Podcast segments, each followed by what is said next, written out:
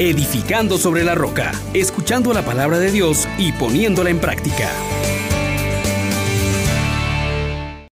Cristo ha resucitado, aleluya, aleluya. Verdaderamente ha resucitado, aleluya, aleluya. Le saluda el diácono Carlos César en tiempo de Pascua. Feliz Pascua para todos. En Edificando sobre la Roca una vez más meditamos la palabra de Dios. Invoquemos al Espíritu Santo para que nos llene de su y podamos también aceptar la palabra como verdad. Oh gran poder de Dios, enciéndenos en tu fuego el amor. Oh Espíritu, que vienes de lo alto, llénanos de Dios. Oh Espíritu, óleo santo, úngenos en el amor. Continuemos con la lectura del libro de los Hechos de los Apóstoles capítulo 4 del 1 al 12. En aquellos días, mientras Pedro y Juan hablaban al pueblo, se presentaron los sacerdotes, el jefe de la guardia del templo y los saduceos, indignados, porque los apóstoles enseñaban al pueblo y anunciaban que la resurrección de los muertos se había verificado en la persona de Jesús. Los aprendieron y como ya era tarde los encerraron en la cárcel hasta el día siguiente. Pero ya muchos de los que habían escuchado sus palabras, unos cinco mil hombres, habían abrazado la fe.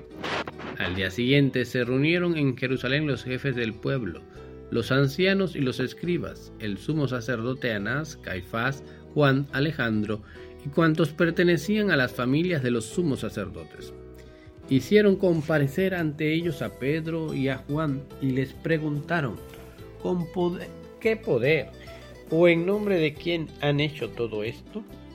Pedro, lleno del Espíritu Santo, dijo, jefes del pueblo y ancianos, puesto que hoy se nos interroga acerca del beneficio hecho a un hombre enfermo, para saber cómo fue curado, sépanlo ustedes y sépalo todo el pueblo de Israel este hombre ha quedado sano en el nombre de Jesús de Nazaret, a quien ustedes crucificaron y en quien Dios manifestó la resurrección de los muertos.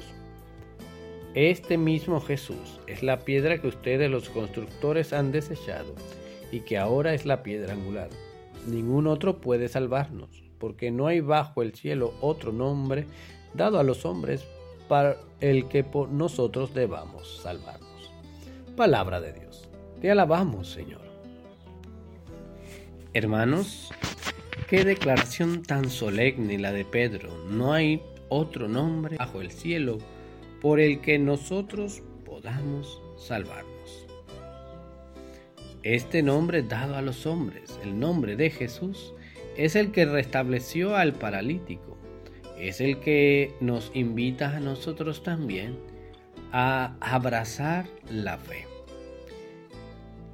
nos podemos colocar en una posición o en otra, en la de aquellos que se indignan porque se declara la resurrección de los muertos, porque aquellos que niegan que Dios verdaderamente en Jesús ha obrado la salvación, o podemos ser nosotros también en este día de los que abrazan la fe.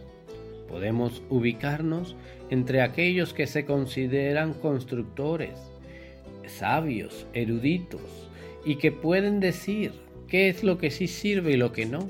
Sin embargo, se han equivocado al rechazar la piedra angular, la piedra que da sostén, o ser de aquellos que proclaman la resurrección.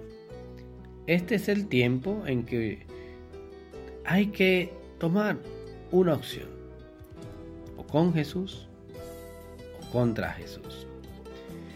La celebración de la Pascua, nuestra fe nos impulsa a vivir con la alegría de la victoria de nuestro Dios y reconocer este es el día en que actuó el Señor.